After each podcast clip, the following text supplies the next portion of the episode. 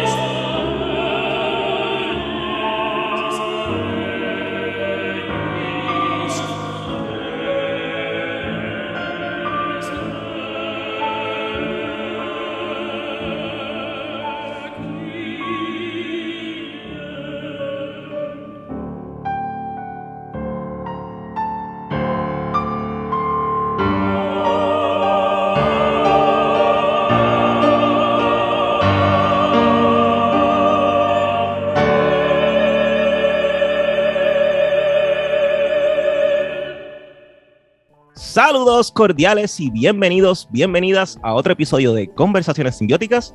Les habla el compositor Pedro Emanuel Franco Fraticelli y les presento rápidamente a mi compañero, el tenor boricua Cristian García Rocker. Saludos. Ahora, el 23 de mayo del 2022, Cristian, Kimberly García, Don Santiago Izquierdo y Raquel Vamos a presentar la obra Colau a Bilingual Trova. La obra está basada en un texto de la escritora Paloma Sierra y musicalizada por mí. Vamos a estar en el Festival Soundbite de Theater Now y estamos aceptando donaciones. Así que acceda a mi página de Facebook, Pedro Manuel Franco Fraticelli, que está piñado arribita, o en la bio de Instagram. Estamos muy contentos con el apoyo que seguimos recibiendo hasta ahora. Les recuerdo también que tenemos la Academia de Música y Arte Simbiosis. Esto es en la Plaza Palmere de Caguas. Búscanos en las redes como Academia Simbiosis PR. Estamos dando clases de música, teoría, instrumento, canto. Escribe o llama ahora al 939-207-6051 para más información. Y por último, también tenemos el Patreon, donde estamos subiendo contenido adicional y a la vez contribuyen con este canal que quiero aprovechar a saludar a nuestro primer Patreon,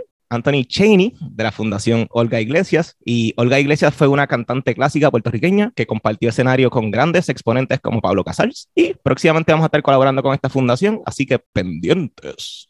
En el día de hoy tenemos a una gran soprano puertorriqueña con una voz privilegiada y versátil, que de hecho dicen que comenzó a cantar antes de empezar a hablar, producto del coro de niños y niñas de San Juan. Reciente cantó el Gloria de Vivaldi junto al Orfeón y la Orquesta Sinfónica de Puerto Rico, y es junto al Orfeón y otros grupos musicales contemporáneos como Alia 21, que también ha ayudado a estrenar y cantar mucha música de compositores y compositoras puertorriqueñas. Ha hecho música de cámara, ópera, zarzuela, es maestra, actriz, performera y hasta frontwoman de una banda de rock fusion. Démosle la bienvenida a nuestra amiga y colega Gabriel Timofiva López. Bienvenida, Gabriel. Muchas gracias por la bienvenida. Saludos a ustedes, Pedro y Cristian, a todos los que nos escuchan. Uh, Cristian, comencemos.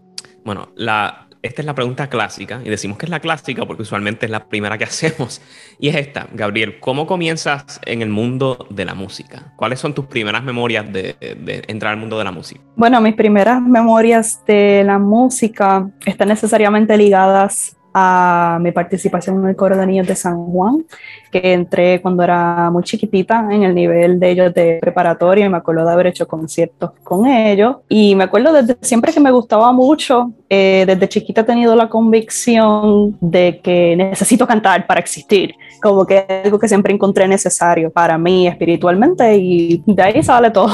¿Y quién te lleva al coro de niños de San Juan, mamá? Sí, mi mamá, de no sé de dónde Pedro sacó esta cita de que sabía cantar antes de hablar, este, pero eso es lo que siempre me había dicho mi mamá. Eh, se dio cuenta que me gustaba mucho cantar y que me ha dicho eso, yo no sé cuán cierto es, ¿verdad? De bebé incluso empezaba como a vocalizar y hacer sonidos así como medios cantados, como hacen todos los bebés, pero parece que a ella le, pasó, le parecía que yo cantaba más que hablaba antes de ahí al principio. Y siempre vio que tenía interés por la música y me puso ahí. ¿Verdad? Hablemos un poquito de tu mamá, Teresa López. Eh, ella, es, ella ha estudiado pintura, también trabaja en artes plásticas y siempre que voy a tus conciertos, ella está ahí. O sea que es una persona que, eh, como la de Cristian, te apoya constantemente. Este, ¿qué, ¿qué, puedes decirle a tu mamá? Sé que tiene una relación bonita ambas.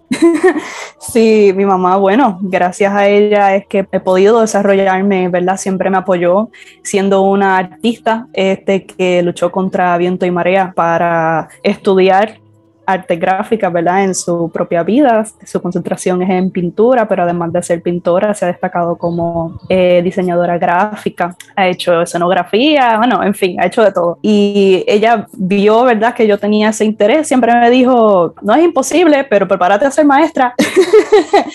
este, y siempre me fue apoyando, sí. Mami siempre está en mis conciertos, me llevaba a las clases, siempre estuvo ahí para tratar de, de apoyar mi desarrollo como artista dentro de lo que pudiera, que hemos sido, ¿verdad? Hemos tenido, como muchos, escasos recursos económicos, pero dentro de todo eso siempre trato de sacar algo para que yo pudiera seguir con mi educación, que pues se lo agradezco todo.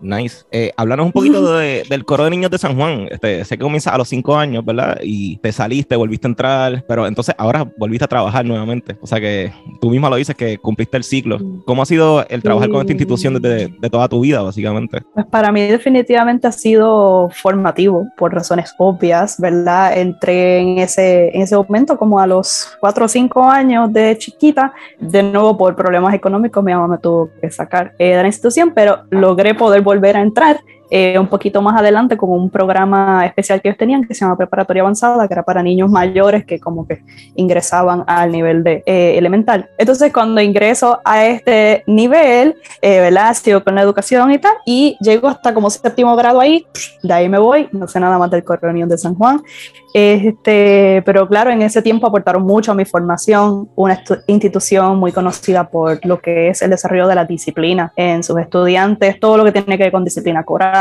como artista, educación, instrucción básica en solfeo, etcétera, pues se lo debo a ellos mucho y también ciertos instrumentos musicales como la flauta dulce, el cuatro, ¿verdad? Lo aprendí allá. Entonces, vuelvo, sigo con mi vida, sigo estudiando por mi parte, por el conservatorio, eh, la escuela preparatoria, después ingreso en bachillerato pero dentro de este tiempo en el bachillerato empiezo a cantar con el coro de cámara Ascendi, que dirige María Gabriela Fernández Serra, que es la directora actual del coro avanzado de la institución, eh, y cantando ahí, me dijeron necesitamos a un monitor para el programa de preparatoria. Yo obviamente buscando trabajo, entonces les dije sí, y de ahí pues seguí trabajando. Empecé con ellos yo creo que en el 2017 o en el 2018 como monitora. Eventualmente empecé como maestra, primero de eh, los grados primero a tercero y ahora trabajo con el la gama entera de niveles, o sea que he seguido ahí, en verdad, ha sido fuente de mucha inspiración, de mucho aprendizaje, nunca pensé que me iba a gustar enseñar, pero entré ahí a aprender y he descubierto que me apasiona mucho y más que nada trabajar con los niños es una alegría muy grande y como seguir propagando ese ciclo, ¿no? de los que todos debemos ser responsables de seguir pasando ese conocimiento y lo que es, ¿verdad? El maravilloso mundo de la música. Suena así quiche, pero ¿verdad? bonito. es, parte, yo creo que, de, nuestro trabajo como músicos y artistas, no tan solo el, performance, pero ese aspecto también de ayudar y, compartir lo que nosotros conocemos, porque es la única manera de, perpetuar esto, de que se siga haciendo música, de que se siga haciendo arte, precisamente. Es que estas nuevas generaciones pues tengan conocimiento de, lo que es y las herramientas para poder hacerlo. Sí, me, me, ha costado aceptarlo, pero sí, parte de ser músicos también es enseñar y pues, pues, hay que internalizarlo. Sí, pero es tan importante y si te das cuenta, si te pones a pensar, ¿verdad? ¿Por qué nosotros sabemos cómo hacer todo esto? Estamos siguiendo unas líneas de líneas de líneas de tradiciones de, que han pasado de performer a performer, de maestro a alumno, ¿no? Si te pones a pensar dónde empieza todo lo que nosotros sabemos, ¿verdad? Es una tradición y la tradición se tiene que seguir pasando, o sea que creo que eso también es un punto instrumental de nuestro trabajo. Como dice la canción, tienes que preservar. No, en, serio. bueno, y Gabriel, hablando ahora ya transicionando del coro de niños a lo que sería la secundaria de la UPR, que es, una, es una, escuela bien particular en, en Puerto Rico. ¿Cómo te continúas desarrollando musicalmente en esa institución? Porque estuviste quito un tiempo, ¿verdad? ¿Cómo, cómo? O sea, como que te saliste de la música un tiempo. Pues fíjate, no, eh, tan pronto salí del, ¿verdad? Dejé el coro en séptimo grado para poder enfocarme en, ¿verdad? Mis estudios en la UHS en séptimo, no iba a cuadrar el horario. De hecho, tengo una estudiante actualmente en el coro de niños que estudia en la UHS. Y yo, ¿cómo lo haces? O sea, ya cuadra su horario y todo es magnífica, porque es que la UHS es muy exigente académicamente. O sea, todo mi tiempo yo lo pasaba estudiando, básicamente.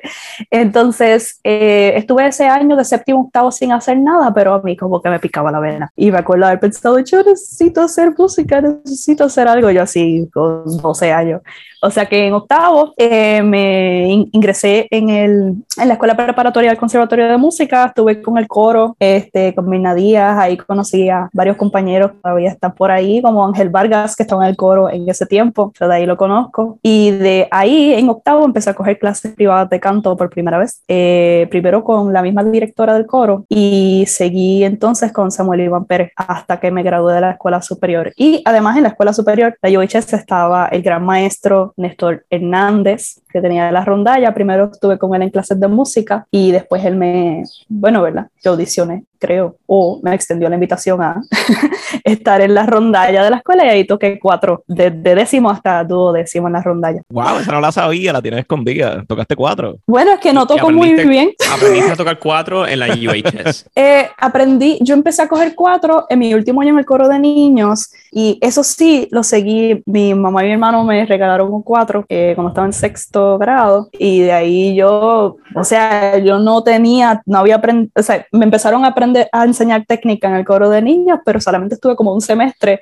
y el resto pues era yo ahí sacando canciones de videojuegos, lo que fue. Y de ahí como que yo traté de seguir continuando el germen de lo que me habían enseñado en todo. Y de ahí va como tratando de transcribir piezas y qué sé yo. Pero la cosa es que lo tengo escondido porque nunca he aprendido a tocar bien. nunca he cogido clases después de ese punto. Pero Néstor ahí me ayudaba en lo que podía, pero como tocaba las notas pues no se molestaban tanto por mí. Pero igual pues sí, me da un poquito de vergüenza, tengo que decirlo, que no toco muy bien.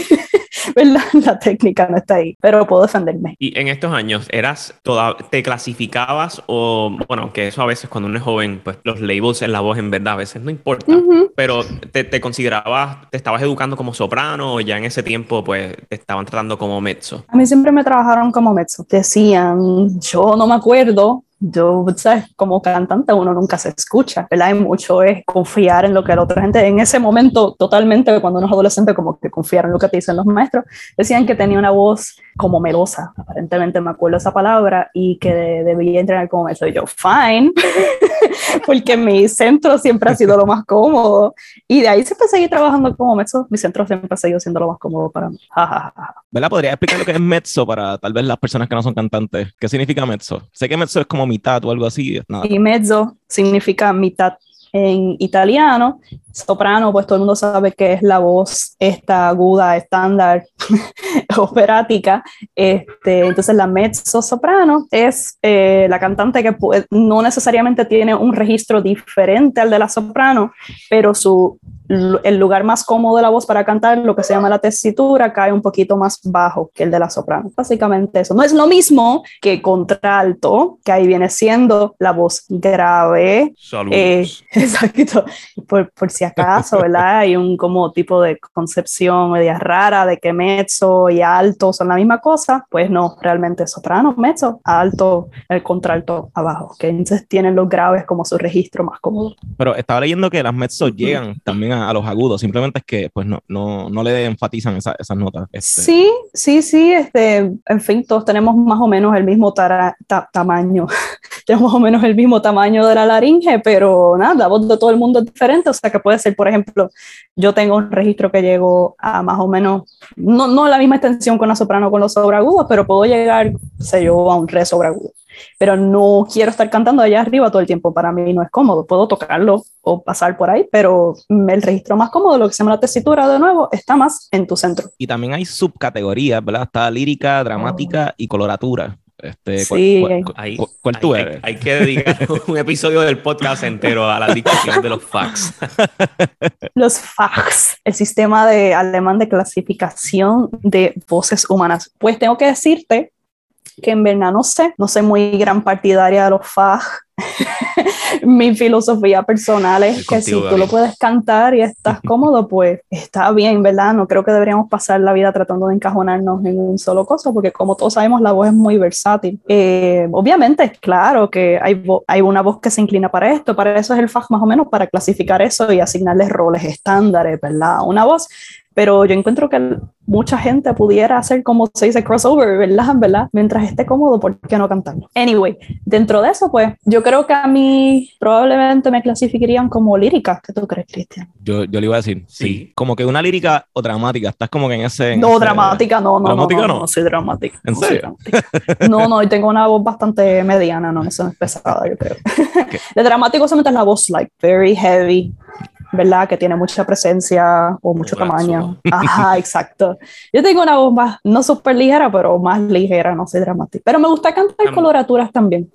también para los que nos están escuchando, eh, eso es algo que durante la vida de un cantante puede ir cambiando. Puede comenzar con una voz pues más lírica, más ligera y naturalmente con pues mientras uno envejece la anatomía del cuerpo cambia, cambian los resonadores, cambian las cuerdas vocales y por ende cambia el sonido y color de la voz. Que, y en el caso de las mujeres hasta más aún. Hay muchas cantantes, este, incluso hasta después de, tener hijos, las voces, por los cambios hormonales, las voces a veces se les oscurecen un montón o les cambian. De hecho, lo que puede ser en 5 o 10 años, cómo pues, la, la, voz puede cambiar. Entonces, cuando ibas a entonces, entrar a la universidad, ¿verdad? Antes de entrar al conservatorio, pensaste también estudiar literatura en la UPI. ¿Por qué querías estudiar literatura o sea, wow, ¿dónde tú estás sacando este, este baúl de recuerdos? Yo te dije estas cosas personalmente. están por ahí, están por ahí. Wow, dato curioso. Yo ingresé a la universidad. Pues yo, yo solicité, ¿verdad? Como toda estudiante nerda, este, en la UHS pues, había mucho empuje para solicitar a, estudiar afuera y nos dieron mucha consejería y tomé el SAT y solicité a, qué sé yo, dos instituciones afuera por, creo que fue por música o interdisciplinario o algo así. Y creo que solicité a una y me pusieron en waitlist. Anyway, yo no me quería ir a estudiar en Estados Unidos, entonces solicité a otras dos instituciones, al Conservatorio de Música de Puerto Rico por canto, obviamente, y a la Universidad de Puerto Rico por literatura comparada, porque para los que no me conocen o para los que me conocen, me gusta mucho leer, soy bastante nerda, ¿verdad? Un very classic nerd figure. Y en duodécimo me metí bien fuerte con lo que era la literatura, leí la Celestina, hice mi monografía, mi maestra, que era, es, una, es una académica que ha publicado sobre la Celestina, estaba ahí como que sí, debes estudiar literatura comparada. Y yo, sí, dale. Este, entonces, pero, y el dato curioso al que iba, sorry, me fui en una tangente. El dato curioso es que tengo todavía, o no sé, no sé si alguna vez me lo cancelaron, un número de ingreso estudiante a la UPI y tengo un amigo que fue a la orientación de literatura comparada y llamaron mi nombre. Y ellos, y este estudiante no está aquí. Y yo nunca les confirmé si iba. Anyway, como... La UPI. pero sí iba a estudiar, ese era como mi mi idea, pero como me cogieron en el conservatorio, yo dije, ya audicioné, ya me aceptaron, no quiero volver a audicionar, o sea que voy a aprovechar y voy a hacer esto primero y si quiero estudiar literatura, pues lo hago después. Y ahí terminé en el conservatorio. Gabriel, y cuéntanos, ¿cómo desarrollas tu perfect pitch? Porque oh. los que te conocemos sabemos que tienes pues, e, esa particularidad, el perfect pitch. Esto fue durante tu periodo de estudiante con el coro de niños de San Juan, ¿fue algo que te diste cuenta posteriormente? ¿Algo que practicaste o que surgió? Sí, para quienes no lo saben, Gabriel es una máquina de solfeo. Tú le puedes dar cualquier cosa y ella lo solfea perfectamente. Eh, igual, para los que no, el perfect pitch es algo que pues, hoy en día los científicos entienden que hay un, hay un corto periodo para uno desarrollarlo, el desarrollo del cerebro en la niñez. ¿En serio? Yes. ¡Wow! Eso está bien loco. Pues yo entiendo que como me, me sucedió a mí, eh, fue que con las notas pues fui memorizando el sonido. Este, ¿Verdad? Aprendí que el es do, re, re, mi, mi, tú sabes. Entonces ese sonido, espero que eso haya sido un do. Este, en ese proceso, pues me fui memorizando los sonidos y eso es lo que usaba de referencia para solfear. Sé que hay mucha gente que usa para solfear referencia a los intervalos, ¿verdad? Como que la distancia relativa entre nota a nota y de ahí sacan las notas, pero como yo me había memorizado la, el sonido específico de cada nota, pues entonces yo brincaba de sonido a sonido, fue como aprendí a solfear y de ahí se desarrolla. Pero, y no, no, no me acuerdo en qué punto me di cuenta que esto existía, probablemente en mi adolescencia, ah, sí, pero no sabía que se Perfect Pitch. Cuando estaba en la escuela superior me di cuenta que cuando yo escuchaba canciones en la radio, escuchaba en mi, en mi cabeza este, los nombres de las notas. Cuando escuchaba una melodía, por ejemplo, se escuchaba, qué sé yo, re, re, pa, pa, mi, do, algo así. Como que cuando yo lo iba escuchando, mi, cerebro inmediatamente iba registrando los nombres. ¿Qué ibas a preguntar, perdón? No, no, que si recuerdas alguna memoria, alguna melodía así memorable de, de la radio. Pero... algo ahí súper pop del 2011. Interesante que es como aprender a leer, que una vez uno sabe leer es imposible uno ver un lo que sea y no leerlo y no tratar de racionalizarlo, es lo mismo. Sí, o componer y querer estructurar las cosas en tu cabeza, sí. es horrible. es, que la música es un lenguaje, eso no lo podemos perder de vuelta. Ahora dando, dando clases uno se da cuenta, me imagino que les ha pasado a ustedes, que es como, por ejemplo, me pasa mucho con mis estudiantes de, de segundo grado, que escriben las notas, por ejemplo, vamos a escribir do, mi, sol. Entonces les digo, pues vamos a escribir sol, mi, do. Y entonces eh, te escriben do, mi, sol. Pero yo escribí sol, mi, do, ¿verdad? Pero entonces es que no tienen esa noción de la secuencia. Por ejemplo, y yo les digo, es que es como leer. Si tú vas a escribir la palabra casa, C tiene que estar primero, A tiene que estar después, S después, a después. Si pones una letra primero, entonces yo voy a leer otra cosa. Entonces es como, wow, es bien parecido aprender un lenguaje a leer y ellas que están en ese proceso, ¿verdad? De aprender a leer, es como, ¿qué? Eh, entonces entras, ¿verdad? al conservatorio. Escuché que dijiste que el conservatorio ha sido una experiencia que te cambió la vida y yo puedo decir lo mismo, este, pero me gustaría que hablaras un poquito pues, de tu experiencia, también de tu, de tu maestra Ilka, ¿verdad? ¿Cómo ha sido ese, ese desarrollo con, eh, bueno, ese proceso de, pues, de formarte profesionalmente como una cantante? Sí, eh, yo creo que cuando uno es más joven, antes de entrar a, entrenamiento de, de, conservatorio o hacer tu bachillerato en cualquier disciplina profesional que quieras seguir, todos son como nociones intangibles de lo que es trabajar en, en el campo. Eh, ¿verdad? Tienes el sueño de ser cantante. Yo, por ejemplo, tenía algún tipo de experiencia, por decirlo así, y tenía más o menos una idea de qué esperar. Entonces, cuando entré al conservatorio, era más o menos lo que me había esperado en términos de disciplina, eh, ¿verdad? De tienes que estar dispuesto a trabajar, a estudiar, bla, bla, bla, pero entonces lo que fue la diferencia, como tú dices, que le cambia la vida a cualquiera que entra a estudiar y luego a trabajar, es la exposición al trabajo profesional.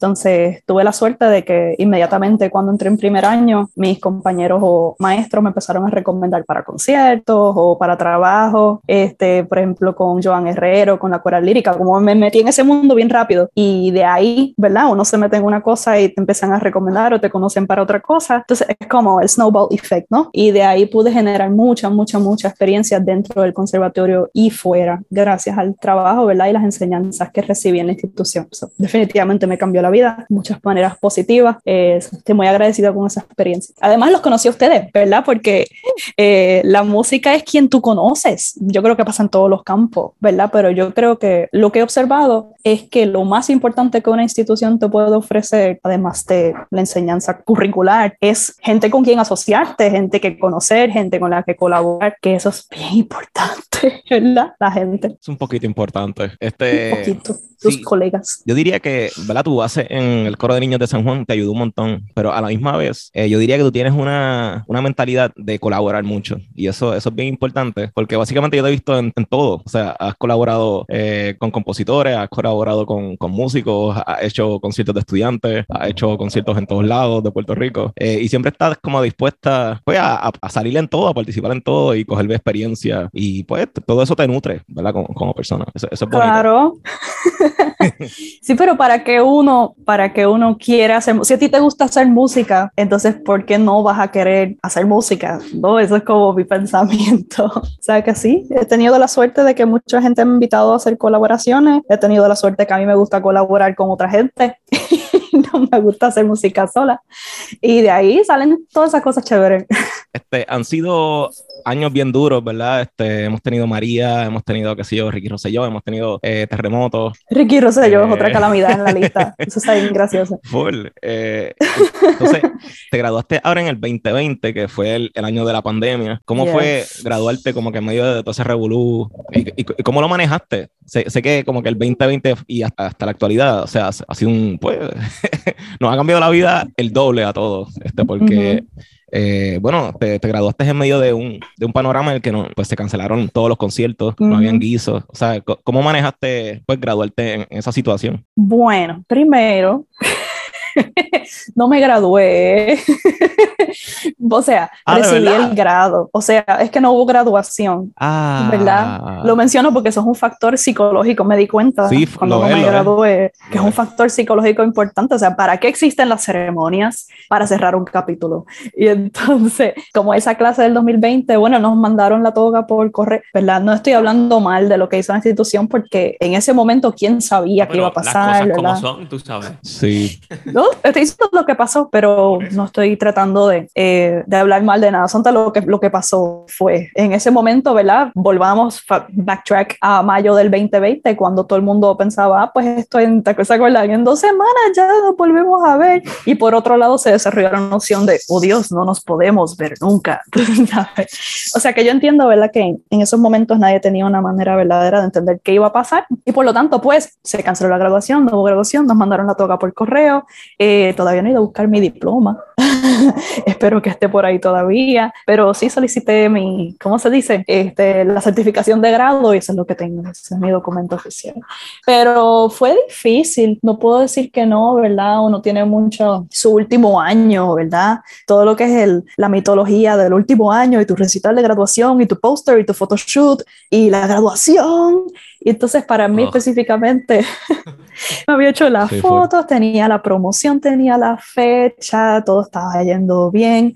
Después de terminar con el año escolar, eh, iba a viajar a San Francisco a cantar con una orquesta por allá. Todo eso se vio cancelado. De repente te das con, no sé si les ha pasado, porque a mí me pasa frecuentemente, que estás viviendo la vida ahí, ¡ah! con todos los compromisos al mil y de repente te enfermas y tienes que quedarte en la casa. Es como, oh, yo nunca paro. Entonces fue que me di con una pared así, aunque sí, seguíamos con las clases y todo en línea, pero de repente fue como, wow, fue bastante perturbador psicológicamente para mí. Como una persona que no, no soy depresiva por naturaleza, siento que me deprimí, si eso les hace sentido, como fue bien difícil, eh, no entendía qué iba a pasar. Seguí con todo, seguí solicitando, audicioné para lo del premio, eh, sí, ¿verdad? El premio José Otas Ravelo, en todo ese tiempo que estaba como bregando con, ah, ¿qué es esto? La cuarentena. Este, y lo recibí el premio, o sea que las cosas me iban bien dentro de la cuarentena, hice mucho trabajo, pero seguí, no sé, fue complicado, un tiempo muy complicado para mí eh, mentalmente. Después de terminar con todas las exigencias del bachillerato y graduarme, entre comillas, no quería cantar, me di de baja del mundo de la música. decirlo así, me tomé un descanso, sentía que no tenía por qué hacerlo y no quería, ¿verdad? Pues pasé por ese tipo de metamorfosis. Tuve como un año que casi no practiqué, eh, seguí más o menos trabajando, tuve la buena fortuna de hacer varias colaboraciones virtuales, como surgieron varias, eh, pero subyacía todo eso un sentimiento bien grande de como inconformidad, como no, había algo que tenía hacer música antes de la pandemia que todavía no me había clicado la cabeza, ¿verdad? Estaba en un punto de transición como persona. Eh, pero este año, por fin, en el 2021, traté de empezar a regularizar el trabajo, eh, de tratar de encontrar algún tipo de rutina de nuevo. Y ahora cuando entramos en todo presencial de nuevo, más o menos en el 2022, es que por fin pude llegar trabajar mi psiquis, trabajar mi mente, trabajar mi técnica y empezar a ver las cosas con una perspectiva nueva. Y tengo que decir que en verdad ese break me ayudó mucho. Ha redefinido mucho cómo yo me relaciono con hacer música, eh, cómo yo me relaciono con mi propia voz y me hizo redefinir mis prioridades. Yo creo que la pandemia le hizo eso a mucha gente. Me di cuenta, o sea, por mucho tiempo estaba haciendo música de una manera súper acelerada y ajetreada porque tenía que cumplir con algo, porque tenía que hacer dinero, porque no quería decirle que no a todas las oportunidades que tienen su cosa buena. Pero entonces me, da, me he redefinido mis prioridades en estos tiempos, pasando por todo ese proceso eh, post-pandémico, que hago música porque me gusta, canto porque me gusta, porque es una actividad que me da placer, por usar una palabra fuerte, o sea, me da placer espiritual, físico, mental. Es algo que uso para conectarme conmigo y con otros seres humanos y con un concepto de lo divino. Y fue como que, ok, entiendo todo, mi técnica ha mejorado un montón, ahora estoy practicando mucho. Estas últimas tres semanas no he practicado porque he tenido COVID. Pero además de eso, ¿verdad? Me he vuelto a poner en un track y las cosas me hacen sentido de nuevo y me siento bastante bien. Pero, ajá, ese cuento muy largo para decir que la pandemia fue difícil, pero hubo luz al final del túnel y ahora todo está yendo muy bien. Ese es mi cuento. Thanks for coming to my TED Talk, como dicen. no, pero gracias por compartir eso, porque creo que muchos se pueden identificar con ese periodo de, incertidumbre que todos pasamos en la pandemia y que azotó bien duro a, todo el mundo, pero especialmente a la, clase artística. Nosotros que, además de que nuestro trabajo depende de pues, nosotros poder socializar y estar presencialmente los unos con los otros, pues uno siempre siente ese llamado de uno deja, de momento dejas de hacer lo que, lo que sientes que, que estás aquí para hacer, que es hacer música, hacer arte. Y no solo eso, lo que estudiaste. O sea, porque tú estudias sí. algo y de repente no hay break de hacerlo. Como que ¡cling! Sí, exacto. Como que, okay, que... Sí, sí, eso de la educación en el conservatorio, volviendo a ese punto, ¿verdad? Que empezamos hablando de la graduación. Este, toda tu educación en el conservatorio está llevando a tal punto de crear tu recital de graduación. Entonces, yo grabé las piezas del recital de graduación, como hicimos todos los que nos graduamos en ese año, para que se evaluara por el jurado, ¿verdad? Que en fin, el recital es una nota. Si tú pasas tu pre-recital, te puedes graduar. Si has terminado con tus otros requisitos, que era mi caso. Pero realmente lo que uno quiere hacer no es presentar el pre-recital, es presentar el recital, hacer tu concierto, hacer tu repertorio Exacto. al frente de un público, ¿verdad? Y lo grabé ahí a capela en la soledad de mi casa. Ay, todos sabemos lo horrible que es grabar. O sea que fue fuerte, fue fuerte. Sí, fue. Y no grabar eh, en la casa, que todo, a todos nos tocó en la pandemia y uno siempre tenía que estar pendiente que si a veces del gallo del vecino, que si iban a pasar, estaban cortando la grama. Los taladros. sí, sí. Ay, sí. A nosotros nos pasó fin. aquí grabando el podcast un par, par, par, de veces. Puerto ¿No? Rico styling. que siempre hay gallo. Aquí, bueno, ustedes me escucharán, yo tengo gallo, hay unas personas trabajando en el techo, los perros, eso es así. eh, y puedo entender lo, de, lo del closure que dices porque este, cuando yo estuve en la UPI, pues pasó una huelga y tampoco tuve mi graduación. Mm. Y, o sea que tener ahora en el conservatorio, yo sí tuve el proceso de recital, que me encantó mi recital y lo atesoro. O sea, lo tengo un cantito en mi corazón, el recital. Y... Yo canté tu recital. Cierto, cierto. eh, y esa, esa experiencia como que son, son cosas que uno se lleva y pues no poder tenerlas, pues como, es como fuertecito, qué sé yo. sí, uno piensa que no, pero las cosas cuentan, como hemos dicho, ¿verdad? Esos rituales están ahí para que tú como que, ah, ok, y ya después de eso puedes apagar, pero si esto falta, te quedas como patinando en qué logré, qué hice, o sea, el tiempo es un continuo, la, irreversible. La iniciación artística al final de todo. Sí. Bueno, y tú exacto. pagaste por eso, o sea, pagaste 20 mil pesos para, para, estudiar en el conservatorio. Y, o sea. y lo 100 de la cuota de graduación. Ajá, y los 100 de la toga que te la enviaron por correo. Ahí en su plástico, no sé qué hacer con ella. lo pongo de Halloween. Full, yo iba a decir eso mismo. Ay. Cuando hagamos una ópera del conservatorio, ahí tenemos parte del vestuario. bueno, y hablando un poquito de, la, de, los proyectos en los que has estado recientes, eh, hace poquito cantaste el Gloria con la Orquesta Sinfónica de Puerto sí. Rico y el, y el Orfión, ¿verdad?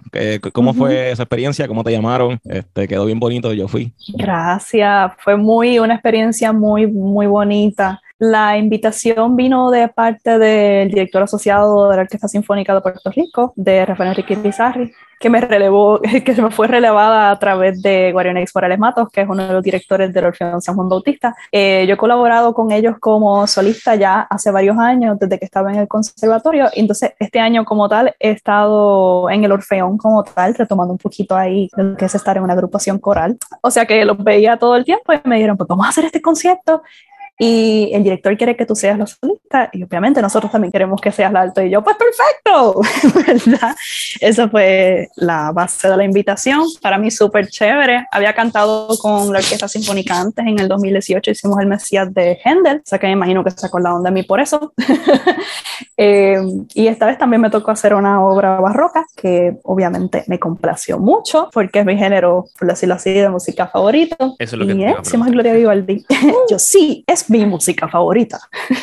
La, mía también, La música barroca, ¿por qué, qué, te llama, qué, qué, te atrae a la música barroca particularmente? Oh, es muy linda, no sé, todo el mundo tiene su cosa. ¿Por qué te gusta? Pues porque me gusta, tú sabes, porque hay algo que, que te llega, cuando escuchas, tú sabes, cuando escuchas algún tipo de música que a ti te gusta, que te llega al corazón, como tú dices, sí, esta es música. Pues me pasa eso con la música barroca, más que con otro tipo de música en general. Eh, cuando era chiquita me di cuenta en el coro de niños me acuerdo que hicimos una misa cantada cuando yo tendría, qué sé yo, como 10 años. Y hicimos una pieza, yo no sé qué pieza era, tal vez era, eh, pronto era barroco temprano o renacentista, Tomás Luis de Victoria, algo así de ese estilo, tenía muchas suspensiones. Y yo me acuerdo de haberlo estado, me di cuenta muchos años después de que lo que tenía eran suspensiones. Pero me acuerdo de haber sentido en ese momento como, wow, esta música suena tan increíble, me está llevando al cielo. Me di cuenta con mucho tiempo después que era que me gustaban mucho las suspensiones, que están muy presentes en ese tipo de música. Eh, el barroco ahí está como, escuché, mi novio me preguntó los otros días, ¿es cierto que en la música barroca, verdad? Porque no se usaba tanta disonancia. Y yo, sí se usaba la disonancia, pero se usaba en una manera bien diferente, ¿verdad? Pero encuentro que la música barroca es bien crunchy como con las disonancias, ¿me entienden? Que las disonancias están ahí a modo de adorno usualmente, pero esas disonancias las hacen bien interesantes. Y creo que esa es de las cosas que me gusta. Me gusta que es bien ornamentado, me gusta que me llegue al corazón. Es como funky. Para mí, la música barroca es como escuchar, tiene como un aspecto de dembow interno. No sé si ustedes entienden lo que estoy diciendo. es como bien, de, tiene como reggaetón. Yes. Pero hay ciertas melodías que son como, es como bien movido internamente. A la misma vez es muy elegante, es muy bonito. Y a la misma vez es como dicen, yo creo que alguien en inglés una vez me dijo como que baroque bops and bangers, o sea, siempre es como que tiene mucha, no sé. Siempre se está moviendo, siempre hay movimiento en, en la música barroca. Sí. Sí. Quería explicar el, lo de las suspensiones. La suspensión es un tipo de contrapunto. Eh, como que adelantan lo, las notas del próximo acorde. Cool. También has estado en Alia 21, que es como un grupo de música súper extraña. ¿Cómo caíste? bueno, o sea, para la gente del conservatorio. o sea, de, de, barroco a Alia 21 hay un gap bien grande en Ajá. Ajá. O sea, ¿cómo, cómo eso pasa? Sí. ¿Cómo es diferente la dinámica y toda la cosa allí con ah, Es que gracioso. El público, ustedes saben qué es Alia 21, saben lo que es la música contemporánea. Tenemos que hacer un paréntesis de explicación. Probablemente saben, pero no, no, no creo que se, sean un súper.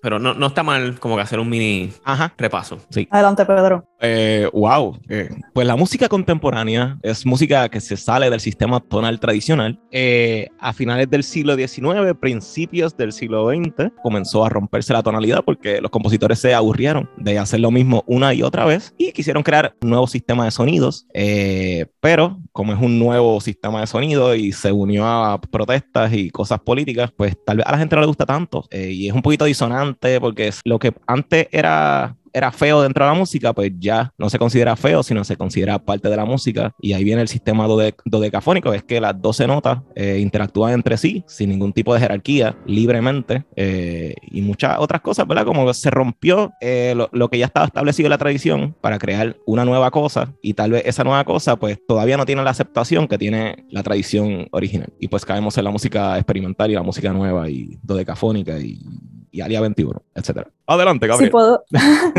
si puedo añadir también, creo que la música de vanguardia tiene mucho de lo que tú dijiste de protesta, de ser un, ¿verdad? La música de vanguardia, como fue el arte de vanguardia, son protestas directas a todos los procesos que pasaron en el siglo XX de guerra, de violencia, de situaciones particulares que tuvieron la mayoría de los países, por ejemplo, de América Latina en la segunda mitad del siglo XX, ¿verdad? La música tiene que ver mucho con eso, está muy atada al performance, creo yo, ¿verdad? Ese tipo de creación de, de música para llevar un mensaje, no necesariamente de belleza, pero de impacto, ¿verdad? Algo que me llamó mucha atención cuando empecé a, a trabajar con Alia 21, que entonces este grupo de música contemporánea y de vanguardia que está basado en Puerto Rico, es un conjunto institucional del Conservatorio de Música. Es Aunque que Seide siempre quiere salirse de- del conservatorio, pero no- nunca puede, nunca pero lo puede. es, lo es.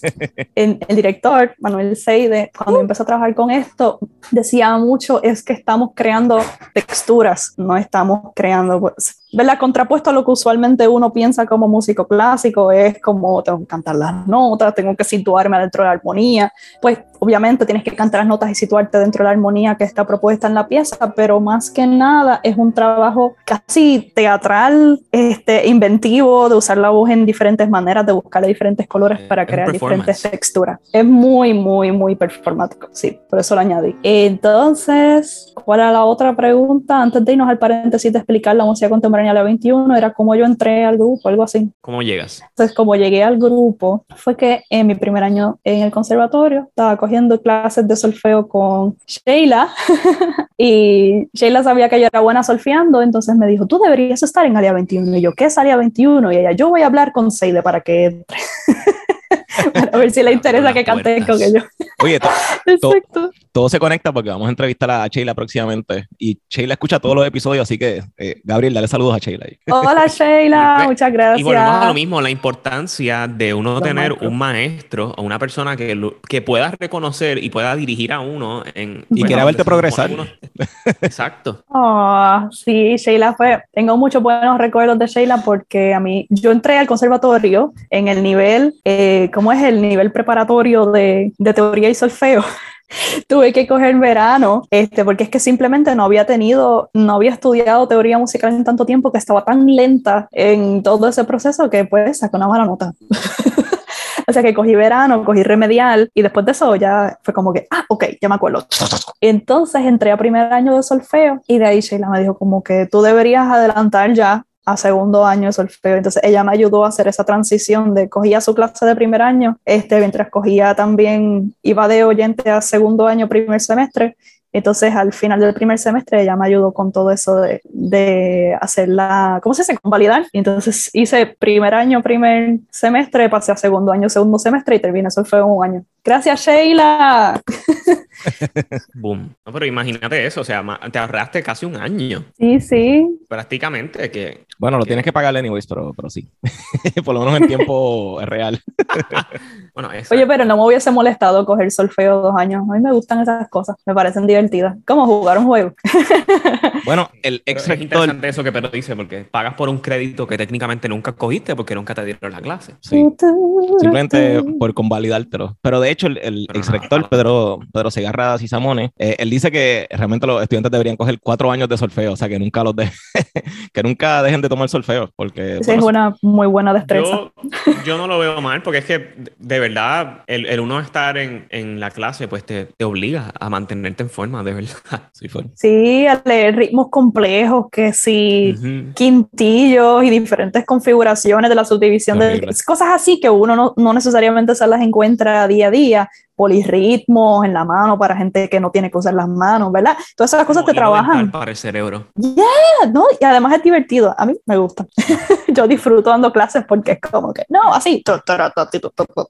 Sí fue. yo fíjate, algo que- Gloria ahí. Gloria Navarro, saludos. Paréntesis.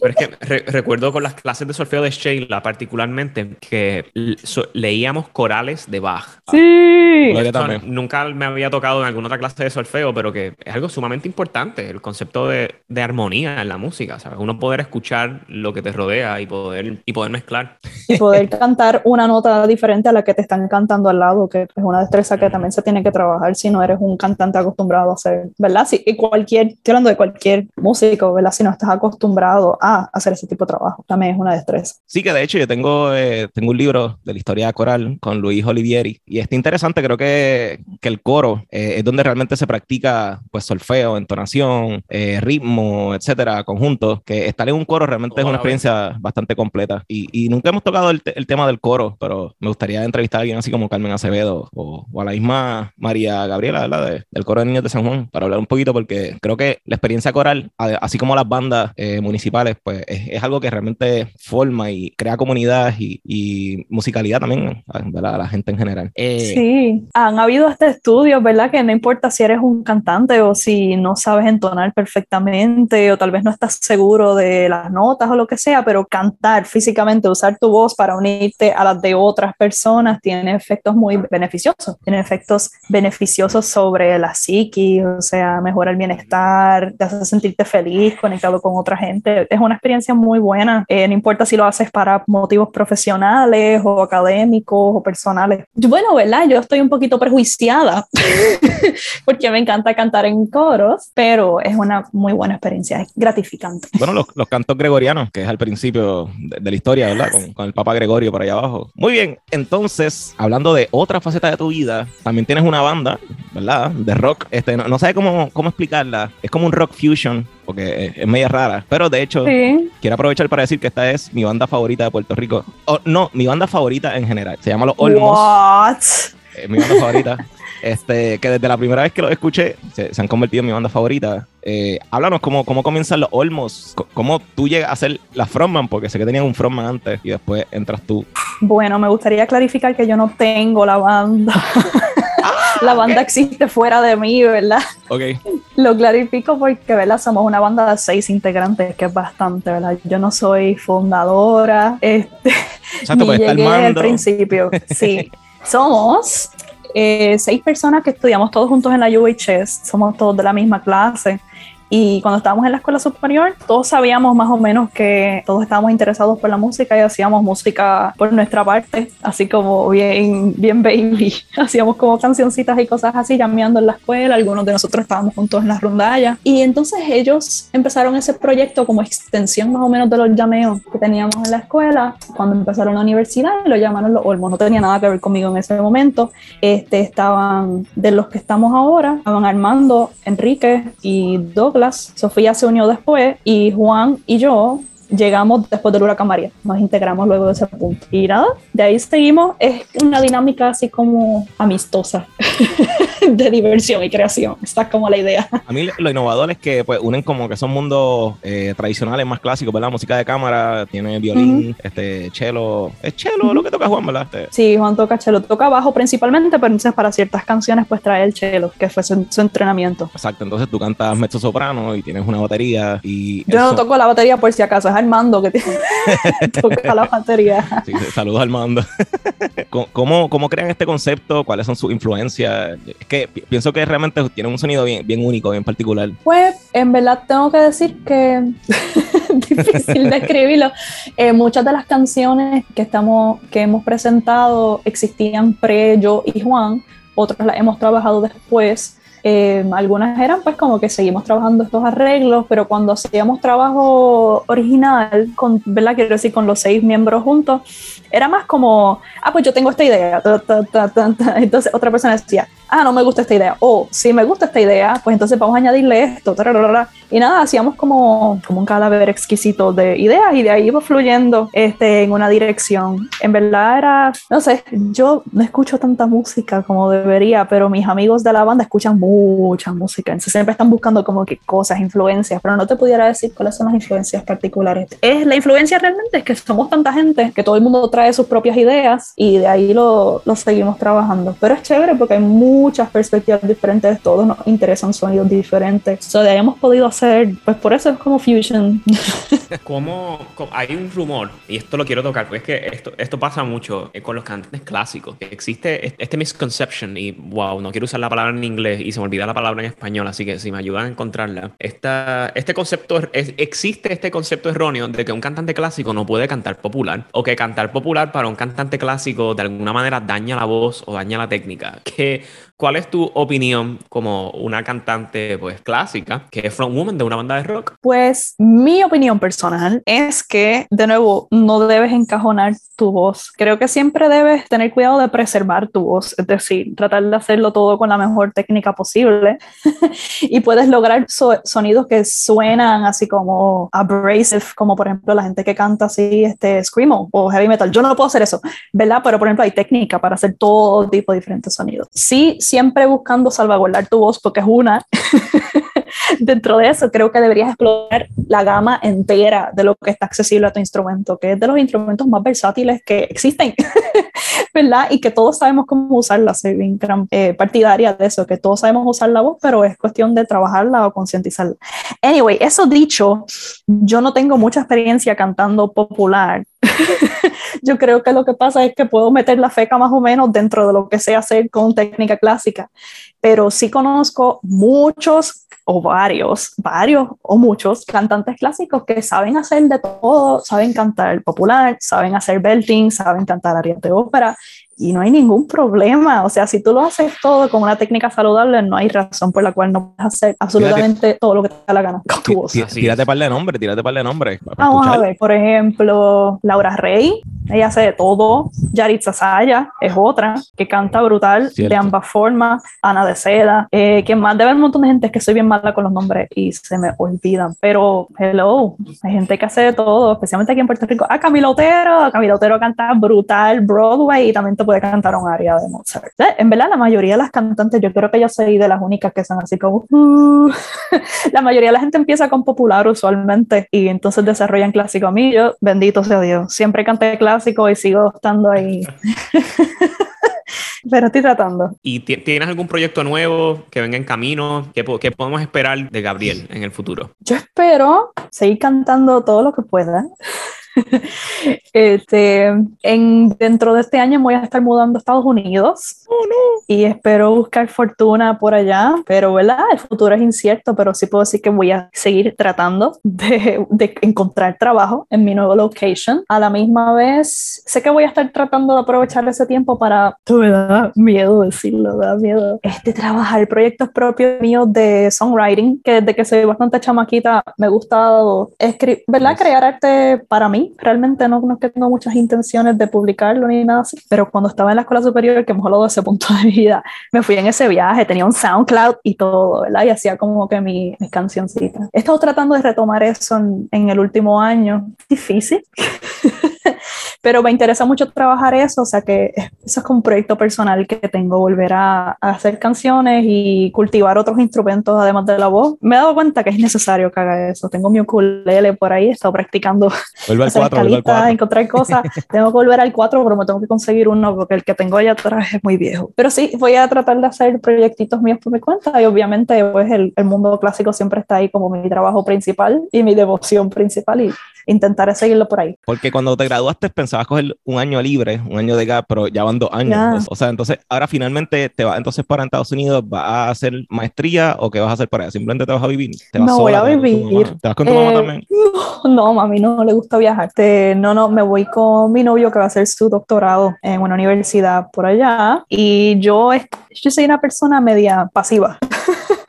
Como, eh, no parece. ¿No?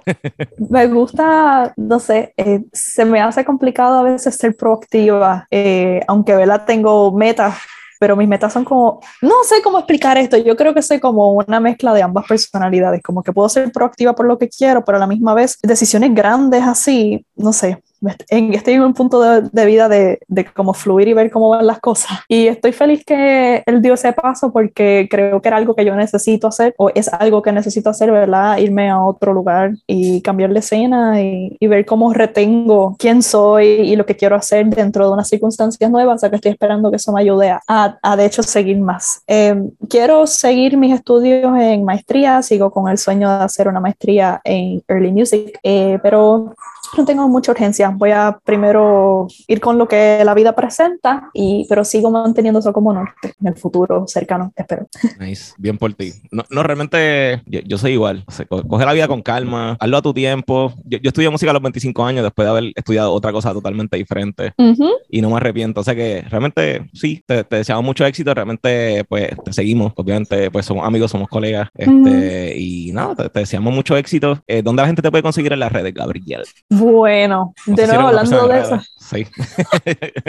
hablando de, de, eso, de que no soy muy proactiva, realmente soy bastante tímida, aún a ver que tengo redes sociales, pero no las uso mucho. Eh, pero me pueden conseguir en Instagram si me quiere dar un friendly follow bajo el handle M-S-H-T-O-L underscore Mishtol. Ese es mi username de Instagram y me puede buscar en Facebook y ser mi amigo cibernético. Si buscas mi nombre, Gabriel Timofieva López.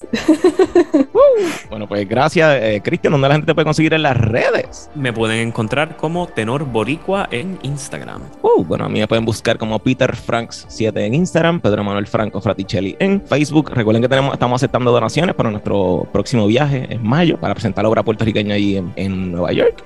Y pues al podcast lo pueden buscar como Conversaciones Simbióticas en Facebook e Instagram, en Twitter como Simbiótica Pod. Gracias por haber escuchado otro episodio de Conversaciones Simbióticas y será hasta la próxima. Bye bye.